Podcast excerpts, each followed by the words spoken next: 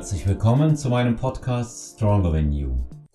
Mein Name ist Olaf Mann. In der heutigen Episode begrüße ich erneut Christina Pronauer, IFBB Bikini Profi und nun auf dem Weg zur Olympia im Jahr 2022. Sie wird uns berichten, wie die Vorbereitungen laufen, welches Mindset nunmehr zwölf bis zehn Wochen vor der Teilnahme erforderlich ist und wie sie durch diese Zeit auch kommt. Ich wünsche euch viel Vergnügen mit der wundervollen Christina Brunauer. Ja, herzlich willkommen zurück zu Stronger Than You Podcast. Heute wieder mit der reizenden Tina Brunauer. Tina, hallo, ich grüße dich heute am 3.10. Hallo Olaf, ich freue mich. Ich glaube, die vierte Episode Vierte, vierte Episode haben vierte. oder sogar die fünfte kann es sogar sein. Ja, ja aber ich, ich sage jetzt so die fünfte mit der verlorenen gegangenen. Genau, mit der verloren gegangenen, ja. Vierte, vierte. Ja, ja, die, vier, die vierte Episode. Das ist schön, dass du wieder da bist und uns vor allen Dingen auch an deinem ähm, aktuellen äh, Weg teilhaben lässt. 11 Weeks out. So ist es. So ist es, ja. Ähm, ja, man kann, man kann gerade ganz gut sehen, ähm, wie sich auch bei dir die Form verbessert. Ähm, Gewicht droppt aktuell. Du warst allerdings zwischendurch auch mal ein, zwei Tage krank, ne? Und ähm, wo dich nicht so, wo dich nicht so gut gefühlt hast, so die Dinge, die kommen halt auch immer mal, ne? Ja, ich bin aus Wien zurück und da hat's mich dann schon etwas erwischt. Normalerweise ist bei mir das alles immer an einem Tag vorüber, aber vielleicht hätte ich dann eben auch nicht wirklich einen Tag mehr Pause machen sollen. Aber auf jeden Fall bin ich danach zwei Tage gelegen, aber jetzt ist es auch wieder besser. Ich sage jetzt mal zum Glück nur zwei Tage, das geht auch noch. Ja, wo wir, wie würdest du dich aktuell äh, einordnen? Du machst ja da aus deinem Herzen nie eine Mördergrube und sagst auch immer, wie du dich gerade fühlst. Wie ist im Moment das Gefühl Momentan, in Richtung Wettkampf? Ich muss sagen, diese 11 Weeks Out, das ist immer so eine Zeit, das wirst du wahrscheinlich wissen, mit 16 Weeks Out fangst mal an. Hast noch gut irgendwie Essen, aber das Gewicht geht vielleicht schon langsam ein bisschen runter und so diese 11 Weeks Out, das ist irgendwie noch so, so fern alles, aber doch schon greifbar. So quasi im Kopf ist es halt jetzt so täglich so, so, so, ein, so ein, vom Gefühl her, so einem Code schreiben, ach, mach mal schneller, ich glaube, es reicht nicht mit der Zeit und soll man nicht, soll man nicht. Und auf der anderen Seite so, ja, nimm mal hm, das Fuß wieder, halt den Fuß wieder etwas runter vom Pedal. Es sind immer noch elf Wochen, das sind immer noch fast drei Monate und ich weiß, wie schnell es gehen kann und ähm, ja, aber aus dem Grund finde ich es halt auch immer wichtig, einen ähm, Vergleich zum Schließen. Also ich bin wirklich jede Woche dann eben immer so Fotos neben, nebeneinander stellen und schauen, wie hat es jetzt vor Rom elf Wochen davor ausgeschaut, wie schaut es jetzt aus, wo war das Gewicht dort, also wie viel habe ich da schon gegessen noch und ähm, Cardio und etc. Aber ich bin auf jeden Fall ziemlich ident mit demselben Gewicht vor Rom 11 Weeks Out, aber die Form ist deutlich eine andere und die Form ist deutlich, deutlich besser. Also, und das stellt mich halt schon zufrieden, weil das ist genau die gleiche Herangehensweise eigentlich, wie ich es vor Rom gemacht habe. Ich habe bin theoretisch mit ohne Erwartungen hin, weil ich gewusst habe, die Form wird total anders werden. Ich weiß nicht, wie sie ankommt, aber es wird eine total neue Christina werden. Das hat nichts mit ähm, dem Jahr davor zu tun, wo ich noch wirklich, ja, wie soll ich sagen, dünn und jung und ähm, keine Ahnung, unerfahren war. Aber das wird eine neue Christina werden, aber das wird auf jeden Fall die beste Christina werden. Und mit der, mit der Einstellung gehe ich eigentlich momentan oder bin ich momentan auch auf Weg. Die Form ist besser, die Form ist wieder eine andere, ähm, wieder ein Stückchen besser, aber solange ich das auf die Bühne bringe und besser bin als letztes Mal, ähm, habe ich für mich schon gewonnen. Also sprich, die elf Wochen, wo ich jetzt habe, müssen jetzt so durchboxt werden, dass es die beste Christina bleibt. Das mhm. ist momentan so die psychische Einstellung, auf der ich bin. Also mhm. eigentlich eine gute, aber ich sehe, die Zeit ist noch eine lange, aber ich sehe, wie gut es werden kann, wenn ich das wirklich auf die Bühne bringe. Und die Entscheidungen wirklich auch ähm, richtig gefällt werden jetzt. Ja. Ja, du äh, hast ja auch äh, beispielsweise, kann man sagen, Wettkämpfe ausgeschlagen. Ne? ähm, weil du gesagt hast, ich konzentriere mich auf den Olympia. Du hattest ja immerhin eine Einladung zur Arnold äh, Classics ja, in UK. Jetzt ne? zwei Wochen ja. gewesen, das wäre so ja. interessant gewesen. Ich hätte echt so gerne die Platzierung jetzt dort gewusst. Ich habe natürlich die Show angeschaut und wirklich sehr, sehr starkes Line-up, aber ich sage jetzt mal so, die Ivy ist zweite worden. Ich bin damals hinter der gelandet es hätte mich halt interessiert, oder? Was wäre möglich? Hätte ich die toppen können, wäre ich viel weiter hinten gewesen. Aber ja, da waren halt wirklich sehr, sehr gute Namen drinnen. Oder auch eine Ashley Kaltwasser. Mhm. Ja. Aber wie die hat ja gewonnen, Aber auf jeden ich. Fall, Gell? ja klar, die hat gewonnen. Das war ja. keine Frage natürlich. Aber es war wirklich ein mega Line-Up, also wirklich sehr, sehr stark. Mhm. Und da hätte ich mich natürlich schon interessiert, jetzt gerade so noch vor der Olympia, wie hätte ich mich da einordnen können. Aber auf der anderen Seite muss man halt wirklich sagen, hätte ich das gemacht, ja gut, jetzt stehe ich da, 12 Weeks out mit bühnenfertiger Form, wie konserviere ich das? Ich weiß, dass das, also wie gesagt, ich habe aus meinen Fehlern gelernt. Letzte Olympia mache ich den Fehler nicht nochmal. Ähm, beziehungsweise, wenn es nicht sein muss, natürlich nicht neun Wochen davor vor der Olympia irgendeine Show, aber neue Prep, neues Peaking und so muss es sein. Der Körper soll erholt sein, wenn er in eine neue Prep geht. Ich muss auch ehrlich sagen, ich habe mir jetzt vorhin gerade gedacht, das ist eigentlich schon auch wieder ziemlich heftig, eigentlich zwei Preps ähm, in einem Jahr, finde ich, zu machen, weil du musst halt wirklich immer mit vollem Fokus da sein und da kann es nicht sein, so irgendwie 90 Prozent oder so, Prep ist 100 Prozent und die musst du auch haben, diese Tunnel Vision, dass du die zweimal 16 Wochen durchstehst. So quasi alles andere rechts, links um dich so quasi wegdrücken und halt wirklich sagen, eben Tunnelblick. Aber das ist schon, finde ich, eine gute oder halt eine Herausforderung zweimal im Jahr. Sehe ich jetzt bei mir. Ja, sehe ich jetzt bei mir. Also ich mache es ja ähnlich. Ne?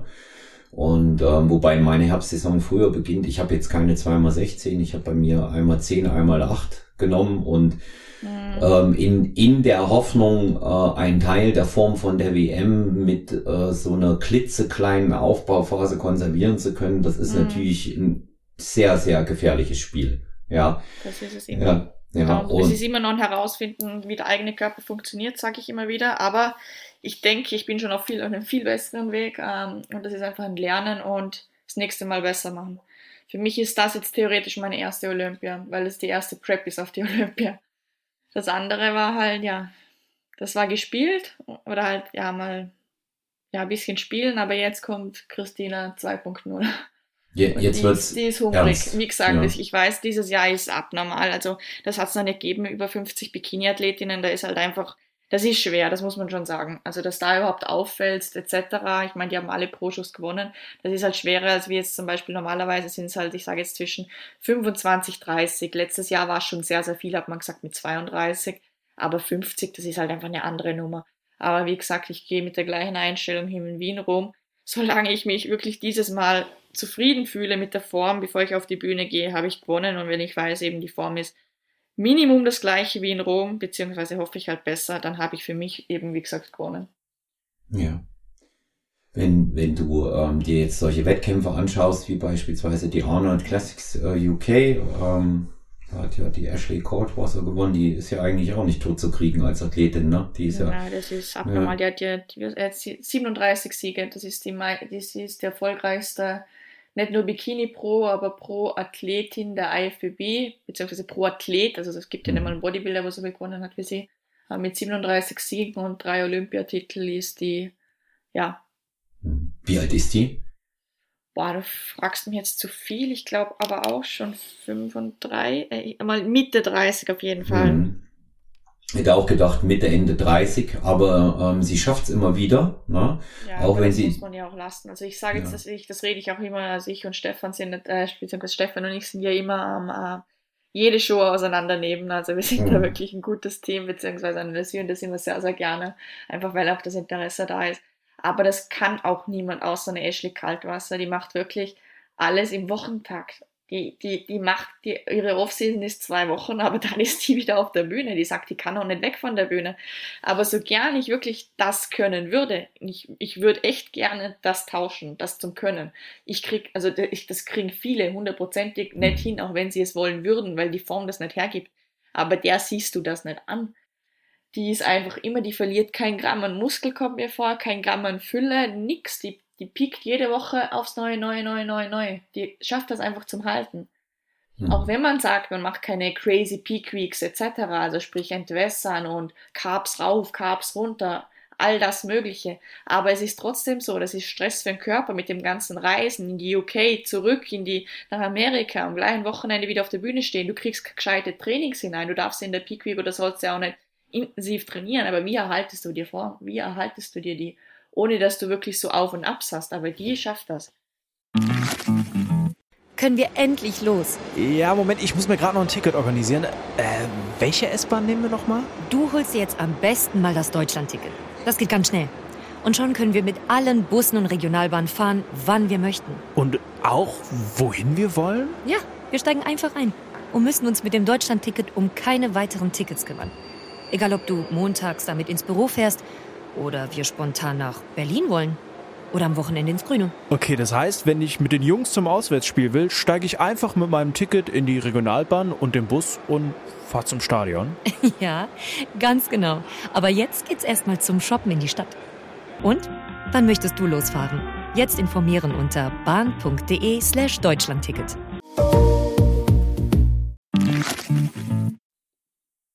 Ja. Wie gesagt, das gibt es nicht viele. Da gibt es zwei, drei, aber wie gesagt, die anderen, die anderen zwei, drei, also außer der Ashley, da siehst du aber auch die Veränderungen, dass das halt einfach weniger poppt, wenn man das so sagen kann. Hm, ja, das muss auf, das muss aufploppen. Dass ja, die halt wirklich zum Teil entweder skinny ja. werden etc. Das habe ich jetzt bei zwei Athletinnen auch gesehen in der Arnold Classics, die wo auch Show zu Show machen. Ähm, die Namen sage ich jetzt zwar nicht, aber ähm, das habe ich bei zwei Athletinnen gesehen und die werden schlechter. Und wie gesagt, wie soll ich sagen, das, das riskiere ich nicht für Shows, die wo zum Schluss eigentlich nicht die Olympia sind. Ähm, wenn, wenn wir mal ein bisschen näher hier jetzt auf die Materie auch eingehen, weil es gibt ja ähm, einige, die nicht so drin sind wie wir und sich aber trotzdem vielleicht auch für Wettkampfsport interessieren. Ähm, man macht ja, kann ja mehrere Wettkämpfe hintereinander machen, aber was spricht... Empfehle ich äh, auch, empfehle ja, ich auch, so ja. ist es, ne? Ja, aber was, was spricht, was spricht eben äh, zum Beispiel äh, dagegen, es nicht zu tun? Ich, ich werfe mal ein paar Sachen ein und dann kannst du ja noch ergänzen auch. Ne? Also ich habe einen Wettkampf gemacht, der nächste Wettkampf stünde unmittelbar vor der Tür, aber das ist nicht der, der Main Event. Ja, da sollte man zum Beispiel überlegen, wie man, wie man das, wie man das Ganze staffelt. Ne? Oder wenn man so jetzt hat, ähm, wie bei dir, du hast dich qualifiziert, hättest die Möglichkeit gehabt, ohne Probleme Wettkämpfe zu machen und auch die eine oder andere Top-Platzierung noch reinzuholen, aber trotzdem sagen, nein, ich mache es nicht, weil mein Hauptwettkampf durch meine Olympia-Qualifikation ist eben äh, die Mr. O. Ne? Und ähm, das wird es mal vielleicht noch ein bisschen erklären, wie das zustande kommt, wo da eben auch äh, die Unterschiede sind, warum man gegebenenfalls, das ist auch eine Frage gewesen, die ich bekommen habe, warum empfiehlt man manchmal Wettkampf ja und manchmal nein ähm, zwischen, zwischen mehreren Events. Das wird das nochmal beantworten, Tina. Das sind auf alle Fälle immer strategische Entscheidungen, aber wie gesagt, ähm, Sachen, wo natürlich ich mal dafür sprechen, ist auf jeden Fall gerade am Anfang, du musst dich einfach zeigen, das ist so und du musst Feedbacks abfangen, ähm, um das Ganze wieder optimal einstellen können. Eben ist das zu viel Muskulatur, ist das zu wenig Muskulatur, du musst dich mal in einem Line-Up sehen und nicht immer nur alleine sehen. Also das sind auf jeden Fall Sachen, wo dafür sprechen. Oder eben auch ähm, ja, eben mit dieser Präsenz. Es kann nicht immer beim ersten Wettkampf eben aufgehen, wie mit der Pro-Card. Das habe ich eh ich glaube, da war ich echt ein gutes Beispiel dafür, dass ich da halt immer fünf, sechs Wettkämpfe gemacht habe und halt wirklich hartnäckig geblieben bin. Aber Sachen eben, wo dagegen sprechen, sind halt wirklich dann strategische, beziehungsweise wenn es einfach höher geht. Ähm, wie soll ich sagen, die Olympia ist halt das Höchste. Wenn du da davor halt, wie soll ich sagen, Wettkämpfe wählst, kannst du halt nicht die Form wirklich auf diesen Wettkampf pieken. Es gibt Athletinnen, ähm, wie ich sage jetzt zum Beispiel auch wirklich ganz, ganz hohe, ich nehme jetzt einfach mal als Beispiel die, jetzige Miss Bikini Olympia, eine Jennifer Dorier, die sagt zum Beispiel, die wird von Wettkampf zu Wettkampf besser, weil sie am Anfang immer ihre Schwierigkeiten hat, wirklich in 16 Wochen halt in Form zu kommen. Sprich, diese Härte schon reinzukriegen, beziehungsweise halt wirklich auch eben äh, die Condition, wie man so schön sagt. Andere Athletinnen, wie jetzt zum Beispiel vielleicht jetzt wieder ich, ähm, wie ich mich jetzt wieder hernehme, oder beziehungsweise würde ich eben auch sagen, ja, da gibt es viele, wo oben sind, ähm, die wo halt eben relativ schnell in die Condition kommen und dann zum Beispiel oft wieder das Feedback kriegen, zu hart zum Sein oder zu konditioniert zum Sein, denen würde ich halt nicht raten, eine Show davor zu wählen. Das ist dann eher kontraproduktiv, weil, wie soll ich sagen, du versuchst die Form auf einen Tag zum Pieken. Ich gehe dann mhm. halt auch wirklich, das war jetzt eben auch die, die Herangehensweise ähm, für, diese, für diese Qualifikation, der erste Wettkampf, das ist der Fokus. Danach wird entschieden, was geht weiter. Es, wird, es waren alle Augen auf, beziehungsweise am Anfang waren alle Augen auf Alicante gerichtet. Dann hat man gesehen, boah, wir sind eigentlich zu schnell dran. Dann hat man sich Rom hergenommen und dann war das der Fokus. Aber dann war mit Alicante eigentlich nichts mehr im Gedanke. Dann war Rom der Fokus. Danach, ja gut, dann habe ich schon die zwei Wettkämpfe gebucht gehabt, da habe ich auch gebucht gehabt, aber die hätte ich wahrscheinlich sonst so auch gemacht, weil wie gesagt, in Europa sind nicht so viele Shows. Ähm, aber wie gesagt, danach muss man sich schon eben hernehmen, wie ist der Körper, dieses Feedback nehmen, bin ich eher oft vielleicht zu konditioniert oder eben äh, meistens wieder, oder bin ich eher ein Körpertyp, wo eher, wie soll ich sagen, so Babyhaut hat oder einfach eher diese softe Komponente hat, dann ist das natürlich nicht so ein Fehler, wenn du davor dir einen Wettkampf nimmst und so quasi als Probepicking mal das machst. Aber wenn du weißt, so quasi, ja, wie schnell du in Form sein kannst, ist das halt ziemlich gefährlich, wenn du zwei Wochen davor Show machst. Hm. Ja, das ist, das ist eben auch immer so der, äh, so der Punkt, den ich da sehe. Man muss äh, sehr gut abwägen. Ähm, ich glaube auch, dass ein Mann das nochmal anders verkraftet. Ja, ähm, wenn der, wenn der eine, eine äh, starke muskuläre Substanz hat, aber auch da kann es in die Hose gehen. Ja. Ich weiß es nicht unbedingt aus dem Grund, weil ich sage jetzt mal so, normalerweise bei Männern sind da schon in der Peak Week, ich sage jetzt mal so Entwässerungssachen oder Entwässerungstabletten etc. oder nennt man das Theoretiker oder so mit dabei das sieht man bei Bikini schon noch weniger. Und ich denke schon, wenn du sehr viel mit Wasser, Salz etc. und auch so Tabletten spielst, ist es vielleicht schwieriger, den Körper immer wieder zum Picken, als jetzt für so eine Bikini. Hm. Ja, okay, da ist, glaube ich, Bikini schon leichter. Mhm. Über mehrere Wochen. Ich stelle es mir als Bodybuilder ehrlich gesagt schwerer vor, aber wie gesagt, ich weiß es nicht. Also das ist wirklich jetzt geraten. Ja, naja, ich habe es jetzt unterm, unterm äh, naturalen Aspekt gesehen, jetzt ohne Zuhilfenahme, ja, also ohne dass man da groß äh, ähm, da auch mit dem, äh, mit dem Wasser und dem Salz macht, sondern eben so ähm, auf ganz normalen äh, Weg ohne Diuretika. Aber das, das Problem bei der ganzen Geschichte ist wie immer, es ist eine ganz individuelle Geschichte. Jeder ist ja. anders. Ja, jeder ist anders und ähm, ich, ich stelle dann auch immer in so einer Situation eine Frage mir selber oder eben auch der Athletin oder dem Athleten, wenn es um die strategische Planung geht. Wenn du jetzt schon wissen würdest, dass wenn du diesen Wettkampf zusätzlich machst, du in zwei Wochen deine Pro-Card verfehlst, würdest du den dann definitiv machen oder nicht? Ja? Das ist so eine, so eine Frage, die man sich stellt. Wenn das überhaupt in Schlagdistanz ist, dass das ein Problem bereiten könnte, dann würde ich es immer lassen. Ja? Mhm. ja? Und ähm, ich sag mal, äh, für, für manche Leute ist es natürlich mit der Bühnenzeit ähm, eine ganz wichtige, ein ganz wichtiger Aspekt, aber es kommen ja noch ganz andere Aspekte dazu, wenn man viele Wettkämpfe macht, und das ist die Reiserei. Ja, wenn man viele Wettkämpfe hintereinander macht. Ja? Du hast halt dann auch einen riesigen Reisestress, der die Sache nicht unbedingt erleichtert. Das sicher auch, aber wie gesagt, das ist natürlich auch alles, das muss man auch immer noch sagen, heutzutage eine finanzielle Planung. Ja, das kommt noch dazu. Ne? Ja. Das kommt, das kommt noch dazu. Und ähm, für, äh, für bestimmte Dinge muss man sich äh, dann eben auch was übrig behalten, wo man dann sagt, ja gut, auf den Punkt mhm. kommt es an. Ne? Ich sage jetzt mal so, ich glaube, die meisten Zuhörerinnen und Zuhörer sind sicher am Weg, beziehungsweise auf nationalen Wettkämpfen, beziehungsweise am Streben nach einer Pro-Card. Und da ist sicher, ganz sicher die richtige Entscheidung, natürlich die nationale Show zu machen, die man überhaupt mal machen muss, ähm, zum nahe auf die Pro-Qualifier zu dürfen. Und da hat sich wirklich Pro-Qualifier für Pro-Qualifier herzunehmen. Also wirklich den ersten Pro-Qualifier, das ist das Ziel. Da soll die mhm. Form 100% sein klappt es dort nicht, das Feedback annehmen, die nächste Show, wenn es möglich ist, finanziell, die nächste Show, wenn es möglich ist, finanziell und dann eben resümieren. Wenn es mir halt wirklich an Muskulatur fehlt, dann muss ich eine Offseason machen. Ist der Körperfettanteil einfach noch ein zu hoher oder etwas, was ich ändern kann? Bin ich vielleicht zu leer oder eben noch zu viel? Das kann ich im Wochentakt ändern. Aber wirklich daraus eben, was wirklich das Feedback war, die Schlüsse ziehen und strategisch weiterentscheiden. Es bringt dir natürlich auch nichts, fünf, sechs Shows zu machen, wenn es dir einfach an Substanz fehlt. Du mhm. wirst nicht aufbauen in, in diesen Peak Weeks. Das funktioniert nicht. Dann musst du halt wirklich nochmal hergehen, Off-Season machen und neu auf das Ganze zugehen. Mhm. Aber auf jeden Fall den ersten Pro-Qualifier hernehmen, da die 100% planen. Die regionale Show ist, ja, Probe-Peaking muss das, das muss so sehen. Wie gesagt, das ist halt Pflicht. Und danach halt wirklich von Pro-Qualifier zu Pro-Qualifier gehen und das Feedback hernehmen und schauen, was passiert. Ja, und den, wie du es gerade gesagt hast, ne, wenn keine Substanz da ist oder nicht so viel Substanz, was weg ist, ist weg. Ne? Mhm. Ja, ne? Und das kommt, das kommt eben auch nicht so schnell wieder. Das muss man auch ganz klar sehen. Ja, jetzt habe ich hier noch eine ganz interessante Frage, die, äh, die gestellt wurde, und zwar, ähm, wie genau beobachtest du deine Mitkonkurrentin? Oder ich, ich sage jetzt mal so, ich habe meine, Inst ich sage jetzt mal so, ich nenne das eher Inspirationen auf, auf Instagram. Also sprich, wo ich halt auch ähm, vielleicht mal an Tagen, wo ich mich ähm, demotiviert fühle oder ich weiß nicht oder nicht irgendwie irgendwie halt 100% da bin, wo ich, wo ich mir anschaue und mir denke, boah, das lenkt mich wieder in die Spur ein, ähm, beziehungsweise die sind auch am Arbeiten, du, du schaffst das, du, wie soll ich sagen, du kannst noch härter arbeiten und du machst das und etc. Aber sonst jetzt wirklich in Vergleichen sehr, sehr wenig, aus dem Grund, weil ich wirklich auch schon so weit bin, Du kannst dich mit niemandem vergleichen. Das geht gar nicht. Die haben alle, auch wenn du jetzt wirklich, ähm, ich sage jetzt mal so, von dem Wettkampf irgendwie die Top 3 herausnimmst, wo du nicht mal in diesem Lineup bist, auch die Top 3 schaut komplett unterschiedlich aus.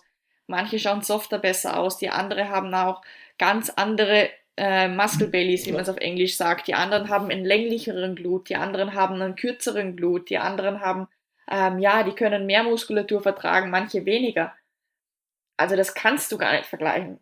Ich sage jetzt mal so, eine, eine Miss Bikini Olympia, die Jennifer Dorier und die Laurelie Chapados, wo der einfach nur sehr, sehr nahe rückt, die, das, das, das funktioniert nicht. Die Laurelie, die ist viel, viel muskulär, viel, viel weiter, beziehungsweise hat eine ausgereiftere Muskulatur. Oder auch äh, die Schärfe ist eine andere. Eine Jennifer Dorier kommt mir vor, ist mehr so dieses Bubblier, dieses bisschen weniger Muskulatur, aber mehr dieses Feminine. Wird die andere das auf die andere übertragen, das wird nicht funktionieren beziehungsweise auch unter Anführungszeichen wir, wo dahinter sind, beziehungsweise darauf streben, so eine Top 1 oder eine, eine, eine Top 2 zu werden, ähm, du kannst das nicht vergleichen. Du kannst keine Isa Piccini mit einer eben, wie wir vorhin geredet haben, eine, eine Alison Testo oder so, das funktioniert nicht. Also du musst wirklich deine, deine Physik hernehmen und die speziell anschauen und dir überlegen, mit was kannst du noch besser werden mit welchen, wie soll ich sagen, Kleinigkeiten kannst du eben noch mehr aus, aus wirklich aus deinem Potenzial rausholen. Ich schaue mir meine Check-ins an und schaue dann, das müsste eigentlich noch theoretisch besser werden und das müsste theoretisch besser werden. Aber da gehe ich auf meine Figur ein und nicht auf, ja, jetzt eine, eben wie gesagt, eine Jennifer Dorier, Laurelie Chapados oder wer halt sonst momentan die großen Namen sind. Also das, das bringt ja nichts, das bringt ja nichts, das bringt wirklich nichts. Hm. Das ist, es ist jetzt, es ist jetzt tatsächlich auch nicht so, dass die dich beschäftigen, ne? Sie beschäftigen mich zu einem Grad, wo ich äh, mir Inspiration suche. Hm. So quasi, keine Ahnung, ich sage jetzt mal ähm, Posing üben oder du eben halt weißt, so quasi, ähm, wie soll ich sagen, sie sind nicht mir auf den Fersen, aber ich bin ihnen auf die Fersen. Aber ich bin auch gerne in dieser Position, wie soll ich sagen, ähm, so quasi Jägerin und nicht die, wo gejagt wird. Ich habe keinen Druck. Wie gesagt, von mir erwartet theoretisch niemand etwas. Ich erwarte nur von mir die Bestform und mit der habe ich dann schon gewonnen. Aber wie gesagt, ähm, jemand, wo nichts zum Verlieren hat, ist sehr schwer zum Besiegen. Hm, das stimmt. Würde ich ja. sagen. Also ich bin sehr, sehr gerne in meiner Position. Ich weiß, was ich kann, ich weiß, dass ich Potenzial habe, aber ich weiß auch, dass mir in einigen Dingen oder beziehungsweise bis jetzt immer noch in einigen Dingen, und ich sage nicht einmal, dass ich jetzt eben ausgelernt habe, ähm, die Erfahrung fehlt, beziehungsweise nicht die Erfahrung fehlt, aber ich muss noch einiges lernen, beziehungsweise ich denke, ich weiß sehr, sehr viel, aber ich nehme mir dieses Wissen nicht immer zur Hand, beziehungsweise bin in vielen Sachen, wie soll ich sagen, man, man, man rostet in manchen Mustern ein. Man weiß es vielleicht besser, aber man macht es trotzdem gleich, weil es immer funktioniert hat. Also sprich, ich weiß, ich kann noch besser werden. Ich habe auf jeden Fall sehr, sehr viel Potenzial und äh, wie gesagt, das ist einfach ein schrittweise dazulernen, beziehungsweise umstellen oder wie man sagt, halt dieses Potenzial ausnutzen. Hm. Weil, weil es mir an diesem Wochenende ähm, teilweise häufiger wieder aufgefallen ist. Am Wettkampfwochenende, wir waren jetzt ähm, bei der ANBF und ähm, das ist das Thema Präsentation. Wir sprachen oft darüber, aber ich glaube, man kann das gar nicht oft genug sagen, wie wichtig das ist. Ich habe dort ähm, stellenweise Athletinnen gesehen, die in einer ganz hervorragenden Verfassung waren und mit der Form durchaus auch hätten um die Podestplätze mitkämpfen können, aber deren Präsentation einfach zu wenig geübt war. Es fiel auf. Das beginnt eben mit dem Laufen entsprechend. Es beginnt mit dem Stellen der Posen. Ähm, es geht über den, äh, den Fluss, also dass das auch in, in, in einer gewissen äh, Flüssigkeit abläuft und all diese Dinge. Ähm, es kann ja auch nur so weitergehen, beziehungsweise ich mache ja wirklich also momentan sehr, sehr viel Posings. Also ja. ähm, sehr, sehr viel Mädels, aber ich freue mich auch wirklich über jede Einzelne, weil jeder irgendwie so einen anderen Wind reinbringt und jeder eben seine jeder auf seine Art und Weise anders ist. Aber gerade eben, was ich aus meinem Posing schließen kann, beziehungsweise eben auch selber weiß aus Erfahrung und auch immer wieder weitergeht, das wird immer sehr, sehr lustig, ähm, wenn entweder in einem anderen Raum dann mal gepostet wird, beziehungsweise, was ich dann auch, ach, ähm, übrigens, ich habe jetzt keinen Spiegel mehr vor mir. Sprich, die stellen zum Teil eben den Spiegel hin und dann natürlich das Handy davor und sehen sich immer im Spiegel. Gut, jetzt sind wir in einem anderen Raum ohne Spiegel. Sprich, ja, jetzt habe ich keinen Spiegel. Ich sage ich, aber du, du hast auf der Bühne auch keinen Spiegel. Ich sage jetzt mal viele, wo sich vielleicht keine Posing-Coaches nehmen etc. und immer halt nur im selben Raum, gegen denselben Spiegel. Wenn du auf die Bühne kommst und auf einmal ist das eine ganz andere Atmosphäre, beziehungsweise da sind extrem viele Leute, aber eben auch, du hast keinen Spiegel mehr. Wird das Ganze schwieriger werden. Darum sage ich immer, oder ich gebe das immer auch gern mit ähm, als Tipp, Pose in verschiedenen Räumlichkeiten und eben auch ohne Spiegel mal. Also nicht immer nur, du kannst das Handy aufstellen, damit du das nachher analysieren kannst, ja, aber nicht gegen den Spiegel. Pose gegen eine leere Wand mal, gegen das Fenster etc. In verschiedenen Richtungen auch, aber du musst diesen iWalk blind können. Du siehst dich nicht auf der mhm. Bühne. Deswegen sind ja die äh, Athletinnen ganz oft überrascht, ne, wenn sie zu uns in die Posing-Workshops kommen, keine Spiegel da sind und wir, wir finden das ja tatsächlich eigentlich gut, ne, weil auf der Bühne hast du keinen und du musst es so können. Ich verstehe es hey. zum Lernen, ich verstehe es zum Lernen wirklich, darum sagen, beim Lernen sage ich schon immer, nimm dir einen Spiegel. Aber das Problem ist, wenn du dann wirklich diesen, diesen Vergleich mal gelernt hast und diesen, diesen Eye-Walk, wenn du weißt, hm. wie so quasi, wie sich das anfühlen muss und wie die Positionen sind, oder generell wie das Ganze dann aussieht, aussieht ab dann musst du ohne Spiegel zurechtkommen. Hm. Ja. Das geht die, nicht anders. Ja. Die, bei, bei der Begriff jetzt wieder gefallen ist, iWalk, T-Walk, das wurde jetzt auch ein paar Mal gefragt, wo da die Unterschiede sind. Ähm, Im ähm, Wettkampf Bodybuilding Bikini Klasse und ähm, da wollen wir natürlich auch ganz gerne darauf eingehen für jemanden, der da interessiert ist. Es, es gibt ja unterschiedliche Anforderungen ähm, durch unterschiedliche, äh, durch die unterschiedlichen Verbände, auch hm, habe ich schon festgestellt, auch durch Veranstalter manchmal ähm, landestypisch ähm, etwas anders. Ich ähm, kann hier in dem Bereich tatsächlich für die Naturalverbände sprechen, ähm, also GNBF, ANBF, äh, NBFI für Italien oder PNBA, äh, INBA Global da wird, da wird natürlich ganz, ganz ähm, unterschiedlich auch gepostet, auch bei den einzelnen Championships, was da abgefragt wird. Wir hatten es neulich mal mit dieser Rückenpose, wo man sich so hinstellt und aufmacht. Ne? Und ähm, dass wir das auch nochmal erläutern, was der Unterschied zwischen iWalk und T-Walk ist, Tina, und wann der anliegt. Können auf jeden Fall. Also ich glaube, du hast jetzt eh schon gut für die Verbände gesprochen, aber in der NPC hast du einen iVOG, du hast aber auch in der IFBB diesen iVOG, beziehungsweise in der, IFBB Elite, aber die unterscheiden sich natürlich auch nochmal, weil das Posing ganz anders ist. Also in der NPC hast du ja nur deine Frontpose beziehungsweise deine Backpose. Aber auch in der NPC unterscheidet sich das nochmal zwischen Amateur und Profi.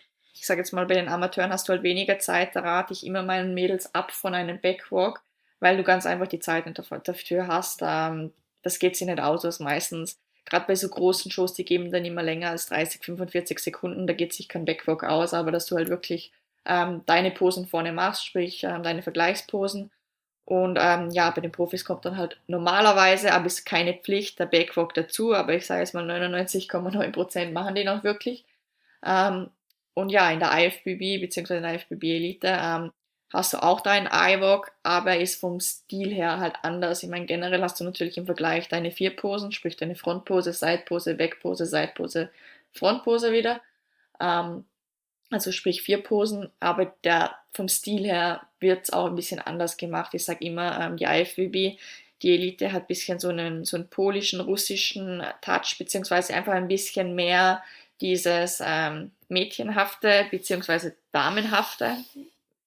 Und ja. die NPC ist ein wenig mehr sportlich. Zwar immer noch feminin, aber sportlich. Es ist halt wirklich ähm, ein anderes Posing. Aber wie gesagt, beides sind iVox, aber halt mit den korrekten Posen im Verband. Also sprich, NPC hat zwei Posen, Front und Back und IFBB hat einfach diese Front, Side, Rück, Side, Front. Ja. Und äh, da sind wir eben wieder auch bei dem, bei dem Punkt, wie wichtig die Präsentation ist. Ne? Also sich schon alleine auch auszukennen, was genau wie und wo gefordert ist. Das sollte jeder Athlet, das ist nicht nur Aufgabe vom Coach. Ja, aber das, das finde ich auch immer ganz, ganz schlimm, ähm, wie soll ich ja. sagen, wenn, wenn man, ich meine, klar, dafür nimmst du dir von mir, von mir jemand fürs Posing, aber wenn man halt am Anfang schon mal erst fragen muss, so quasi, ähm, was ist der Unterschied zwischen NPC und IFBB? Das ist eine Sache, wie soll ich sagen, wenn ich daran interessiert bin, dann finde ich die doch normalerweise raus. Und ähm, das, das, ich muss es vorher recherchieren, damit ich das weiß. Das Recherchieren das auf jeden Fall. Ja. Ich meine, klar, dass ich dir na, die Posen beibringe, auf jeden Fall. Aber dass du dich da wenigstens schon mal damit auseinandergesetzt hast. Äh, wie soll ich sagen, du musst ja auch wissen, nach was strebst du, nach welcher Form strebst du. Das sind einfach andere Ansätze. Das ist ein anderes Aussehen, ein anderes Training. Alles, so, oder wie soll ich sagen, das ist ganz ein anderer Look. Du musst dein Training anpassen, du musst das Posing anpassen, aber du musst auch mit deiner Figur beziehungsweise mit deinem Alltagsleben nach, oder mit deinem Alltagsleben, einfach mit deinem täglichen Leben nach dieser Form streben. Und wenn dir das nicht gefällt, nach was du strebst, sprich, wenn du jetzt in der IFBB bist und eigentlich lieber wie eine NPC ausschauen willst, dann macht dich das auch nicht glücklich. Da habe ich auch gerade erst jemanden im Posing gehabt. Der Coach meint halt, sie soll jetzt IFBB machen, sie sieht sich in der NPC, aber der Coach sagt, nee, wir machen jetzt IFBB. Das ist schwer. Beziehungsweise auch das Posing ist sehr, sehr schwer, zum ihr das wirklich auch beibringen, weil das Feeling einfach nicht da ist, beziehungsweise nicht unbedingt das Verlangen da ist, sage ich auch schon. Hm worauf, das ist jetzt eine persönliche Frage von mir, weil ich ja ähm, auch sehr, sehr viel im Coaching mit Bikini-Athletinnen zu tun habe. Ähm, worauf führst du zurück, dass der Wunsch, das Vorbild, die NPC-Bikini-Athletin aktuell ist, das höre ich immer. Ich möchte mal bei der NPC antreten. Also höre ich ganz, ganz, ganz, ganz extrem viel. Du meinst nach welchen, ähm, nach welchen, nach welchen Vorzügen oder was, was ja, der genau, die Vor Form ist? Genau, die Vorzüge, warum das die Mädchen so haben wollen, ja. Der, der Umschwung kommt wirklich aus dem Grund, weil viele nicht mehr wirklich so ähm, die Quads haben wollen oder auch diesen ausprägten Rücken, sondern mhm. mehr so diesen, diesen Gedanken von dieser, soll ich sagen, von dieser Silhouette, was du eigentlich in der NPC kreierst, dass du wirklich so seitlich eben stehst mit schönen, schönen plastischen Schultern und auch wirklich diesen, diesen Glut im, im Vordergrund steht. Sprich ein schönes, feminines Bein, aber wirklich halt hauptsächlich auf Glut ausgelegt. Der Quad nicht unbedingt, Hamstring schon ein bisschen mehr vielleicht schon wieder, aber es geht halt wirklich um diesen Glut, um diese schmale, Minimum schmale Taille und diese schönen plastischen Schultern. In der IFBB hast du halt wirklich diese Frontpose, wo du wirklich auf beiden Beinen halt eben stehst, die Quads anspannst, die zum, die zur Geltung bringst, ähm, vorne schon wirklich mit dem Lat versuchst zum Dominieren und mit den Schultern, aber klar immer auch noch diese schmale Taille, aber auch von der Rückpose halt eben wirklich ein ausprägter Rücken und einfach eine, wie soll ich sagen, das ist mehr, einfach mehr Muskulatur, ne, oder eine andere Muskulatur, aber auf jeden Fall würde ich schon sagen, mehr als in der NPC beziehungsweise mal auf jeden Fall anders ausgelegt. Also generell, ich sehe ja, wie soll ich sagen, die Olympias, äh, beziehungsweise mich selber auch, ähm, es ist nicht wenig Muskulatur, was wir haben. Also ich würde nicht sagen weniger Muskulatur, aber andere Muskulatur. Mhm. Also sprich, wenn du jetzt gerne jemand bist, wo ähm, wirklich das ganze Bein trainiert, Quad super findet, ähm, Rückenmuskulatur super findet und mehr auf diese, auf diese Schiene geht, dann würde ich dich immer in die IFBB tun. Aber wenn du halt wirklich ja, mehr halt wirklich diesen weiblichen Touch vielleicht suchst, ähm, dieses Femininere, mehr so eben diese Silhouette mit dieser schmalen Taille, Schultern und wirklich glutdominant, dann ist es halt wirklich, ähm, ja, NPC. Also wie gesagt, ich sage immer, du musst natürlich danach gehen, ähm, was du halt wirklich tagtäglich machen willst. Du musst mit dem Training zufrieden sein, etc. Aber dir muss der Look gefallen, weil sonst wird es einfach schwer, diese Form aufbauen zu versuchen wie soll ich sagen, von dem Mädchen, was ich da jetzt gesprochen habe, ähm, die soll sich Quads aufbauen und Rücken aufbauen, will das vielleicht gar nicht in ihrem Körper, beziehungsweise weiß, sie will schlussendlich in der NPC landen. Das ist halt dann unter Anführungszeichen verschwendete Zeit, dir jetzt wirklich diese Quads und Rücken aufzubauen, wenn du es nachher von der, von den Proportionen ganz anders legen musst. Also das ist das, was ich auch immer sage. Es wird äh, für NPC, äh, um dort wirklich konkurrenzfähig sein, auch deutlich mehr Zeit brauchen. Ja, es sei denn, es ist kommt Es ist eben, wie gesagt, nicht, dass ich ja. kein Quads trainiere oder kein Rücken mehr ja. trainiere. Du musst es nur anders auslegen. Du brauchst viel mehr Schultern, du brauchst viel mehr Glut. Das Training muss einfach darauf fokussiert sein. Es bringt dir nichts, ähm, wenn du jetzt da wirklich ähm, eigene Tage eben für, für den Rücken oder etc. wirklich extrem viel, zum Beispiel zwei Rückentage in der Woche machst, wenn schlussendlich entweder einer reicht oder es vielleicht auch reicht, wenn du einfach Schultern einen Tag mit Rücken kombinierst. Wenn es nicht so dieses ausprägende Merkmal ist, was in dieser Klasse braucht. Hm. Naja, das, das ist ja, ähm, das ist ja natürlich eben auch einfach eine Sache, äh, wo ich sage, jeder, jeder Verband hat ja auch andere Bewertungskriterien. Wenn ich jetzt mal zum Beispiel gucke, GNBF INBF, da wird ein ähm, Mehrwert ähm, auf einen sehr ausgeglichenen, gefälligen Körper gelegt. Genau, ja, ja, ja so mit, ja, mit so, mit, mit einem, mit einem sehr schönen Fluss. Während du, wenn du äh, PNBA, INBA, ich habe es jetzt zur Weltmeisterschaft gesehen, antrittst, also da muss schon auch äh, die Bikini-Athletin mit einer äh, entsprechenden Muskulatur und noch dazu Härte kommen. Für mich, wie ich das gesehen habe, auch in der Entwicklung aus den vergangenen Jahren, äh, völlig überraschend.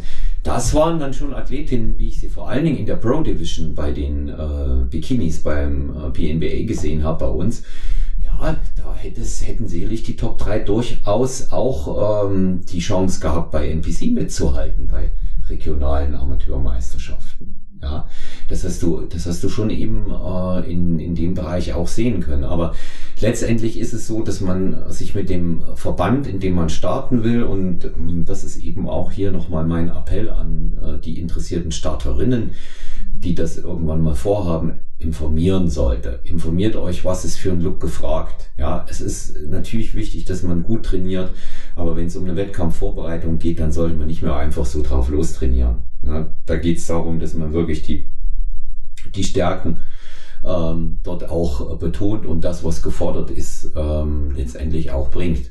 Und ähm, das sind die Dinge, auf die dann der Coach auch am Ende achten muss. Ja der muss, der muss das, der muss das hundertprozentig auch äh, sehen und im Griff haben und auch im Kopf haben, wie gewertet wird. Das auf jeden Fall. Aber aus dem Grund ist es sehr schön, dass es so viele Verbände gibt. Wie gesagt, man muss sich nur damit auseinandersetzen und dann den Verband finden, wo, mit dem man sich identifizieren kann. Ja, ja. Das ist, das ist wichtig, das ist wichtig. Ist auch noch die nächste Frage hier, die ich noch habe dazu. Gibt ja äh, unzählig, ich habe jetzt mal ein paar rausgepickt. Ähm, das, ich finde die gut, die Frage. Wir haben zwar Teile davon schon beantwortet, aber ähm, du kannst das ja ähm, auch nochmal aus deiner Sicht sagen, weil du ja auch vor NPC woanders gestartet bist. Wie finde ich den für mich geeigneten Verband, wenn ich Interesse habe, als Bikini-Athletin zu starten? Wie, wie, wie finde ich den für mich, den geeigneten? Ich glaube, das haben wir eh schon relativ gut zusammengefasst, aber dass du wirklich mhm. dir die, die Klassen anschaust, also es muss ja nicht, ich sage jetzt mal, gut gehen wir jetzt trotzdem vom Bikini aus, aber dass du dir wirklich anschaust, wie schauen die NPC-Bikinis aus, wie schauen die auf den Amateurs aus, Pro-Qualifiern aus, ähm, beziehungsweise generell natürlich dann auf der Olympia auf der Spitze, dass du dir dann anschaust, wie schauen sie in der FBB Elite aus. Ähm, das ist relativ ähnlich, würde ich sagen, Amateur und Profi. Ich meine, klar, mit der Qualität eine andere, aber einfach, wie posen die und wie schauen die aus, nach was streben die? Und halt eben dann auch die Wettkämpfe, von denen du jetzt erzählt hast, ähm, die ganzen GNBF etc., die Verbände anschauen, die Mädels anschauen und dich entscheiden, nach was möchte ich streben mit meinem Körper, wo will ich meinen Körper hinentwickeln und generell natürlich dann auch gleichzeitig, wie soll ich sagen, was will ich mit dem Wettkampfsport erreichen? Ich sage jetzt mal so, ähm, will ich eben ähm, einfach mal mitgemacht haben oder will ich halt wirklich ähm, Open End streben, nach einer Olympia zum Beispiel wie jetzt in der NPC, das musst du natürlich auch alles abwägen. Hm. Ja, das ist ähm, wirklich auch eine Geschichte, wie weit ich kommen will und was ich bereit bin, auch ähm, da zu investieren. Nicht nur an Geld, sondern vor allen Dingen auch in Zeit. Ich sage sag einfach generell, also immer das Wichtigste wird sein, die Verbände anschauen, die einzelnen, mhm. also NPC, IFBB, von denen du geredet hast, und dich wirklich fragen, nach was will ich täglich arbeiten? Wie will ich trainieren? Will ich diese Beine? Will ich diesen Rücken? Will ich das haben? Weil dir muss es ja Spaß machen im täglichen Leben, danach zum Streben. Wenn du keinen Spaß hast, ähm, wie soll ich sagen, am Rückentraining, dann solltest du vielleicht nicht gerade in der IFBB starten. Ja, das sollte. Das Einfach sollte nach den genau eigenen gucken. Vorzügen ja. auch gehen. Ja. Genetik kannst du immer ein wenig ausarbeiten, sage ich mal, beziehungsweise dagegen arbeiten. Zum Beispiel für mich wäre es ein leichtes, meinen Rücken ah ja, wieder das Dreifache werden zu lassen. Aber wie gesagt, ich, darum trainiere ich jetzt nicht viel Rücken, weil wie gesagt, ich bin in der NPC und immer in der FBW. Also sprich, du kannst schon gegen Genetik auch arbeiten. So ist es nicht, aber auf eine gewisse Weise, wie willst du ausschauen? Weil wie gesagt, du musst täglich nach dem streben. Hm. Das ist immer das Wichtigste. Damit findest du auch den richtigen Verband für dich. Also ich glaube, da, das haben wir, das haben wir jetzt auch ähm, ganz gut beantworten können hier in, in dieser, in dieser ganzen Geschichte. Ähm, dann kommen noch äh, einige Fragen zu Wettkämpfen an sich. Ich habe das jetzt mal für diese, für diese Episode auch etwas zusammengefasst und gesammelt, weil ich das äh, ganz gut und interessant finde. Die werden immer mal wieder gestellt. Frage ist, äh, wie du, ähm, Tina, ich weiß es, aber äh, ich lasse dich beantworten, wie du das machst äh, mit der Farbe auf den Wettkämpfen. Machst du die Farbe selber oder lässt du tannen? Ich lasse mich immer dort vom Trainer machen, ähm, auch aus dem Grund, weil ich dann einfach hundertprozentig sicher bin, dass die Farbe passt. Ähm, generell natürlich hast du damit auch die Möglichkeit, alleine Wettkämpfe zu machen, sprich du brauchst nicht immer jemand, wo ähm, sich damit auskennen muss, Farbe, aber sonst ist es halt auch einfach schwer. Gehst du jetzt mit deiner Mama auf den Wettkampf oder mit deinem Freund oder etc. und der hat vielleicht nichts mit Wettkampfsport zu tun, dann ist das Risiko nicht da, dass da irgendwie was schief läuft. Beziehungsweise musst du halt wirklich deinen Körper wieder auch kennen und die Farbe kennen. Und ich habe das eben einmal, wollten wir das selber ausprobieren, aber gut, wir haben gedacht, das probieren wir im Wettkampf aus und nicht, nicht fünf Tage davor oder sowas. Und ich war halt in Dalmatiner, weil ich einfach gefleckt war. Das ist überhaupt hm. nicht, es hat überhaupt nicht funktioniert, es ist nicht gleichmäßig worden und wir haben auch nicht gewusst, sollen wir jetzt zwei oder drei Schichten machen, bin ich jetzt zu dunkel, bin ich zu hell. Äh, ja, es ist halt wirklich schwer zum sagen, bin ich zu dunkel oder zu hell. Aber wenn du weißt halt ungefähr, wenn der Tenner dort ist, ungefähr, ich sage jetzt mal 70 Prozent von den Bikinis lassen sich normalerweise dort tennen, du wirst nicht zu dunkel oder zu hell sein, weil die kennen sich aus. Und sie wissen auch, wie sie die anderen machen. Also sprich, du hast weniger Gefahr und wie gesagt, mir war es dann halt immer jeden Cent da wert, dass ich halt da wirklich mal von mir aus eben 80 Euro oder sowas mehr reinstecke, aber dass ich da halt keine Probleme habe und die 80 Euro wieder in anderen Angelegenheiten wie eben ja, die speichere ich mir schon in der Prep, weil ich nicht ausgehe oder sonst was, halt eben dort wegziehe. Ja. Ja, das ist, ich sag auch immer, das Tanning professionelle Leute machen lassen. Man ist so weit gegangen, hat so viel Geld, so viel Zeit, so viel Herzblut investiert und dann scheitert das an so einem wesentlichen Aspekt wie der Farbe und 20 Euro Unterschied, wie wenn man es selber macht. Und wir haben das, das mit der Farbe. Eben, oder ja. ich sage es mal, was ich eben auch sehe, sehe neben Farbe, was ich halt fast noch, noch öfters sehe, ist halt wirklich das Make-up-Katastrophe. Hm.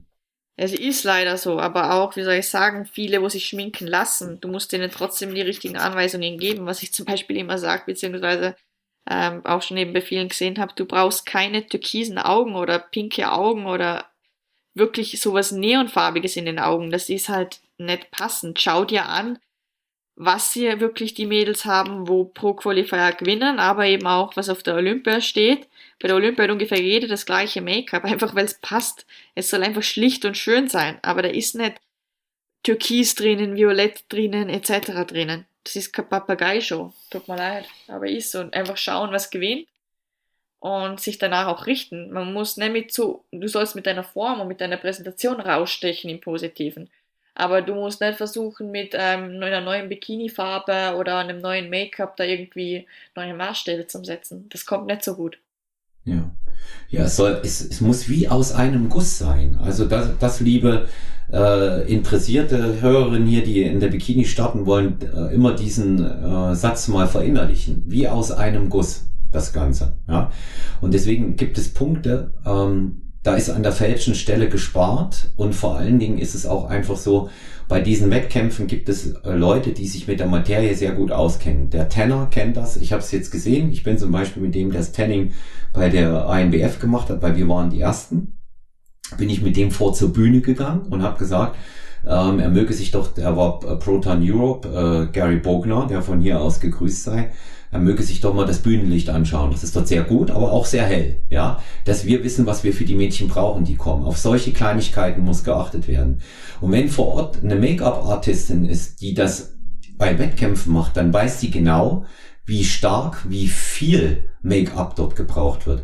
Wenn's, es gibt natürlich, das merkt man auch immer wieder, wir haben auch bei uns jetzt zwei in der Crew, die das können, die das aber schon auf so vielen Wettkämpfen gemacht haben, die anderen Mädchen geschminkt haben, dass man da auch ganz sicher sein kann, dass es passt. Ja? Die hast du dann eben halt dabei, wenn eine größere Mannschaft antritt, aber so ist es ja in deinem Fall nicht. Ja? Und da muss man sich ähm, vor Ort einfach wirklich schlau machen, sich umtun und dort in dem Bereich nichts dem Zufall überlassen. Genau, das würde ich auch so sagen. Ja, ja. Und äh, finde ich, finde ich sehr, sehr wichtig. Gut, jetzt haben wir hier wieder was zur finanziellen Planung. Es, wir haben es ja oft genug angesprochen, es ist kein preiswerter Sport. Tina, es wird gefragt, was muss man denn für so ein, nicht bei den Profis, sondern im Amateurbereich äh, für ein NPC-Wochen, äh, Wochenende, Wettkämpfe Inland, Wettkämpfe Ausland jeweils rechnen? Du, äh, Profi ist viel, viel günstiger. Also Profi Ja. sein ist, ist, ist schön. Du Ja. hast keine Startergebühren mehr, aber Amateur Ah, ist das stimmt, eine, ja. ist eine teure. Du bist ein Amateur ist eine teure Sache. Also ich kann es nur mal rausstreichen. Ähm, als Amateur hast du auf jeder Show eine Startergebühr von, ich äh, pauschalisiere es jetzt mal, 250 circa. Es kommt halt immer darauf an, ähm, man kriegt es ab und zu günstiger, wenn man bis drei Wochen, drei Wochen davor sich anmeldet. Ansonsten geht es zum Teil hoch bis auf 300. Aber ich sage jetzt mal 250 pro Wettkampf. Ähm, als, ähm, boah, jetzt muss ich gerade mal überlegen, was meine Profikarte kostet. Ich glaube 150 oder 200 oder sowas. 200. Ah, 200, ja. Ich soll es ja. nämlich eh wieder mal einzahlen. ja. Aber kannst du dann so viele Wettkämpfe machen, wie du willst? Das ist leider nicht der Fall. Ähm, bei den Amateuren, also sprich, du hast das, dieses Geld wirklich jeden Wettkampf. Aber eben auch, sagen wir jetzt mal gut, jetzt bist du bei den 250 fürs Anmelden. Dann, wie gesagt, sagen wir mal, du hast den Bikini schon, aber der ist normalerweise, ja, ich sage jetzt mal zwischen 400 und 600. Schuhe brauchst du natürlich auch, aber wir gehen jetzt mal davon aus, das hast du eben schon. Ähm, ansonsten ist halt wirklich dieses Bikini und Schuhe, sagen wir jetzt einfach mal so 400 bis 400 bis 600 für den Bikini, Schuhe nochmal 100. Und der Schmuck ist relativ günstig, also da kriegst du um 50 Euro guten Schmuck, das ist es nicht. Aber pro Wettkampf 250 Anmeldungen, dann hast du natürlich ähm, den Flug, kommt da drauf an, ähm, ja, ich sage jetzt mal einfach eine pauschale Nummer, 150, 160 Euro. Wenn du irgendwo in Europa, in Europa rumfliegst, ist es meistens so um das herum, bis Maximum 200, sowas. Ähm, dann hast du natürlich das Hotel. Kommt natürlich drauf an, was nimmst du jetzt für ein Hotel, aber musst halt auch immer 50, 60 Euro pro Nacht rechnen. Dann das Tanning, das ist normalerweise so bei 120 Euro, wenn du es vom, vom Wettkampf machen lässt. Das Make-up ist normalerweise zwischen 80 und 100 Euro. Kommt halt darauf an, ob du die Haare auch nochmal machst, das ist das Gleiche. Also sprich, ich sage jetzt einfach mal generell einfach zusammengefasst, ich meine klar, du brauchst Verpflegung etc. dort auch, aber das viel brauchst du sonst auch. Auf was ich meistens gekommen bin für einen Wettkampf, ist so immer so zwischen, ja, ich sage jetzt mal mit 800 Euro habe ich es meistens irgendwie hinbekommen, wenn ich gespart habe. Am Wettkampf selber dann. Hm. Aber ich sage jetzt mal so 800 Euro musst du schon für ein Wochenende auf einem internationalen Wettkampf rechnen. Ja. National, denke ich mal, kann man so ungefähr 500 kalkulieren, zwischen 400 und 500. Ja, so, ich würde auch sagen so 400, 500. Ja. Weil ich sage so, du kannst meistens auch schon mit dem Auto fahren. Hm. Ähm, ist vielleicht der Aufenthalt auch kürzer, aber der Rest kommt natürlich an gleichen Kosten hinzu. Aber ich sage jetzt mal für ein, für ein Wochenende, wo du, wo du schon ein bisschen aufs Geld schaust, ähm, aber was es dich halt dann gleich mal kostet, wenn du halt eben, eben wie gesagt, Tanning, das Make-up und alles auch professionell machen lässt, bis halt 800 ungefähr, sage ich mal, für ein Wochenende. Hm. Ja, dann war hier die nächste Frage. Der finanzielle Aspekt ist natürlich interessant, deswegen wird da auch gefragt und wir beantworten es gern, sofern wir das können.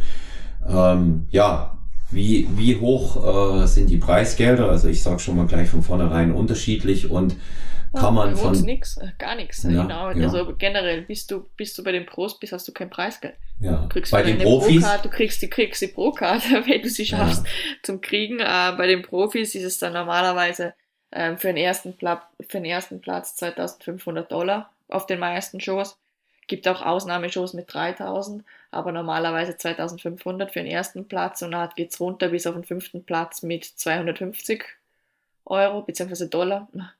Ähm, aber das ist nicht viel.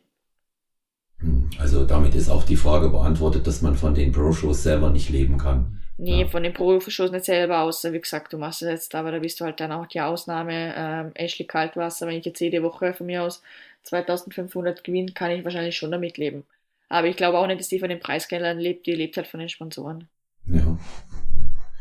Das ist ja dieses, dieses Thema Sponsoren ist ja ein ganz, ganz wichtiger Aspekt. Ne? Und ähm, weil diese per- se zu sagen, weil ich jetzt Profisportler bin, dass ich dafür dann auch ein Äquivalent habe und bezahlt werde wie ein Fußballer oder ein Formel-1-Rennfahrer, das kann man sich, glaube ich, abschminken. Ja. Und, Du äh, wirst den Sport immer machen, weil du mehr Ja. Leidenschaft hast, als wie wegen der finanziellen Geschichte. Außer, wie gesagt, ähm, die meisten wollen wirklich davon sehr, sehr, sehr, sehr gut leben. Ähm, das ist wirklich bei den Profisportlern, die, wo sich wirklich YouTube ausbauen, ähm, etc. Dass du mit dem auch mitverdienst, beziehungsweise die bauen sich dann eigene Kleidungsmarken auf.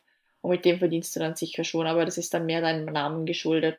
Beziehungsweise natürlich deiner Profikarriere, aber ähm, es kommt nicht, es kommt unter Anführungsstrichen direkt vom Wettkampf, aber natürlich auch nicht direkt vom Wettkampf. hm. Wenn du erfolgreicher bist, verkauft sich auch deine Kleidung besser. ich sag mal, in, in dem Bereich äh, funktionieren viele Dinge dann auch äh, natürlich mit äh, den entsprechenden Platzierungen und den entsprechenden Erfolgen einfach besser. Genau. Ja, das ist einfach so. Ja. Das muss man, das muss man eben auch einfach mal sehen, ja. Ähm, ja, da, da denke da denk ich auch, ähm, da muss man äh, mal wirklich wegkommen davon, dass man von den Preisgeldern oder so äh, wirklich auch leben kann. Ja, das ist eine, das ist ein ganz schwieriges Ding. Und ähm, es gibt genügend ähm, Athletinnen und Athleten, die äh, gerade so, auch was das angeht, über die Runden kommen und halt auch noch arbeiten, ganz normal gehen. Ja, du gehst ja auch ganz normal arbeiten. Du hast dein Studium und so weiter. Das ist jetzt äh, kein Sport, mit dem man durch den Sport reich wird. Das muss man hier nochmal dazu sagen. Und äh, es ist natürlich eine schöne Welt, das ist eine Glamour-Welt, die man da hat, aber wie du es gerade gesagt hast, das macht man aus Leidenschaft oder gar nicht. Ja, genau. Ja. Das, das ist hier, das hier nämlich auch äh, der, der allerwichtigste Aspekt. Ja. Ja, ähm, jetzt habe ich noch eine, habe ich noch eine ganz weitere äh, interessante Frage. Zwei sind es jetzt noch, die ich noch stellen will. Zum einen ähm, wurde gefragt, wann es wieder einen Posing-Workshop in München gibt und ob man auch ein 1 zu 1 Personal Training mit dir buchen kann. Beides natürlich ja, aber wenn der nächste Posing-Workshop ist, weißt wahrscheinlich du auswendig am besten. Hm, ja, das, ähm, das, geben, das geben wir noch offiziell bekannt. Ähm, die Orientierung ist jetzt erstmal auf den November. Ähm, wenn der erste Schwung ähm, der Herbstmeisterschaften rum ist und dann äh, die großen Veranstaltungen äh, in Übersee, unter anderem hier beim Naturalbereich, dann der ähm, äh, Natural-Olympia ins Haus stehen. Also wir könnten uns denken, ne, dass wir das am 1. oder am 2. November-Wochenende machen. Das sehen wir dann noch. Ja. Und da kann man bei der Tina, aber das müsst ihr dann wirklich rechtzeitig machen, wenn da Interesse von eurer Seite besteht, auch ein Personal Training buchen, weil auch, sag ich jetzt mal, die Tina können wir nicht teilen. Und ähm, da, da sind, da sind die ihre, ihre zeitlichen und physischen Kapazitäten auch einfach äh, begrenzt. Ähm, gerne natürlich auch äh, wieder zu Einzelposings, wobei da habe ich jetzt für das nächste Mal, wenn du in München bist, schon ähm, vier Leute, vier Athletinnen bereits, die ins Einzelposing wollen, die gesagt haben, sobald der nächste Workshop ist, kommen sie noch ins Einzelposing zusätzlich. Also da freue ich mich schon. Ja, wie, nee, wie gesagt, äh, jederzeit gefragt, ne? anschreiben, ne? auch ähm, über Instagram. Also auch genau. für die für die Online-Sessions, äh, da ist wirklich in der gleichen Woche was möglich. Also das schaue ich schon immer dazu. Also bei mir, dass man keine lange Wartezeiten hat, weil oft dringt es ja auch. Ähm, mhm. Also jederzeit schreiben und da finden wir einen Termin. Mhm. Ob live oder online. Ja. Das, äh, das geben wir dann auch noch, was den Workshop angeht, ähm, rechtzeitig bekannt. Das promoten wir. Das machen wir immer so zwei oder drei Wochen vorher. Da, das wird die nächsten Tage genau. gefixt, das Ganze. Ja, ja. Perfekt. Ja, Tina, dann sind wir äh, für heute erstmal äh, am Ende unserer Podcast-Episode angelangt. Ich bedanke mich recht herzlich bei dir. Ich glaube, auch im Namen aller Hörerinnen und Hörer darf ich dir alles Gute weiterhin wünschen in deiner Vorbereitung. Du das bist guter Dinge, du bist gut drauf, es läuft bei dir. Das ist schön zu sehen. Bald sehen wir dich wieder in München und ähm, hab eine gute Zeit. Danke, das wünsche ich den Hörerinnen und Hörern auch und ich freue mich auf die nächste Episode. Ja. Ja, wenn euch die Episode gefallen hat, lasst uns ein Like da und ein Abo. Konstruktive Kritik und Fragen natürlich wie immer an Christina Brunauer. Ähm, selber findet ihr bei Instagram oder an mich, olafmann.sty, genauso personal-trainer.gmx.eu und auch über 017377392230 Sprach- und Schreibnachricht könnt ihr gerne hinterlegen. Schickt ähm, das jederzeit und lasst auf alle Fälle von euch äh, hören, wenn ihr Fragen zu den genannten Themen hier hattet. In der Keynote ähm, findet ihr aktuell unseren HBN Online-Shop, den Zugang dazu und den exklusiven Code für Stronger Venue Hörerinnen und Hörer. Bis bald, bleibt gesund, euer Olaf.